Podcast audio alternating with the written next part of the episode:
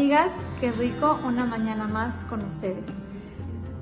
Bueno, la Perashá de esta semana, Perashá Matot, nos viene a traer un mensaje súper importante para nuestras vidas y quiero compartirlo con ustedes.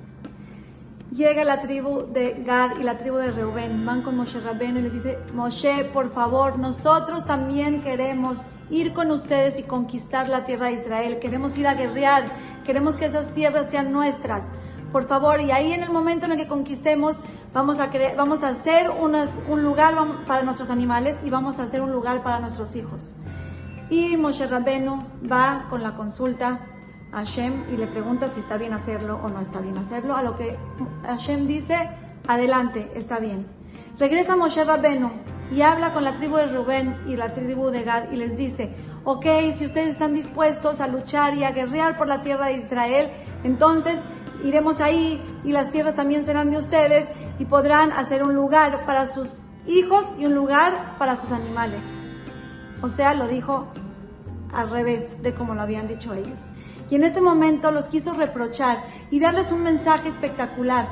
¿Cómo puede ser que primero estén buscando y pidiendo un lugar para sus rebaños, para su parnasá, antes de ver por sus hijos?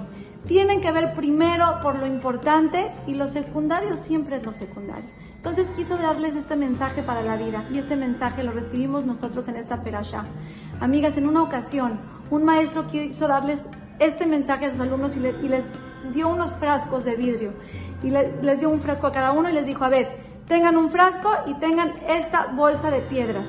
Les dio una bolsa de piedras, les dijo, echen las piedras al frasco y las piedras llenaron el frasco, se veía hasta arriba. Y les dice el profesor, ya, díganme ustedes, ¿está lleno el frasco? Y los niños vieron el frasco hasta arriba y les dice, sí, está lleno, profesor. Les dice, espérenme tantito. Fue y les entregó otra bolsita a cada uno de, de sus alumnos con unas piedras más chiquitas. Y le dicen, a ver, échenlo adentro. Y empezaron a hacerle así, movieron un poquito el frasco, entraron todas las piedras y les dice el profesor, ahora sí está lleno, y los niños ven el frasco y les dice, profesor, ahora sí está lleno, ya está hasta el tope. Les dice, espérense tantito. Les da una bolsita a cada uno con arena y le dice, echen la arena dentro del frasco. Los niños echan la arena dentro del frasco y ven que se empieza a filtrar por las piedras y termina de llenarse el vaso de arena y les dice el profesor, a ver, díganme ustedes, ya está lleno el frasco y los niños dicen, profesor, ahora sí está lleno, no cabe nada, está hasta el tope. Llega el profesor y les da cada uno un vaso con agua y les dice, echen el agua dentro del frasco.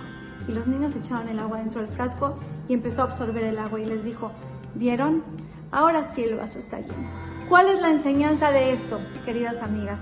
Si los niños hubieran puesto primero el agua, no hubiera cabido nada más.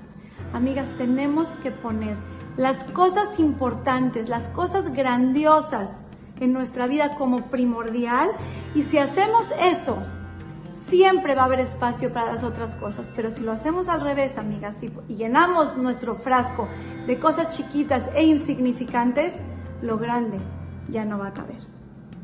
Acuérdense, amigas, primero lo primero, tenemos que poner valores en nuestra cabeza y usar nuestro tiempo, nuestras energías primero en lo más importante y en lo que le dé significado a nuestra vida. Las quiero mucho y les mando un beso.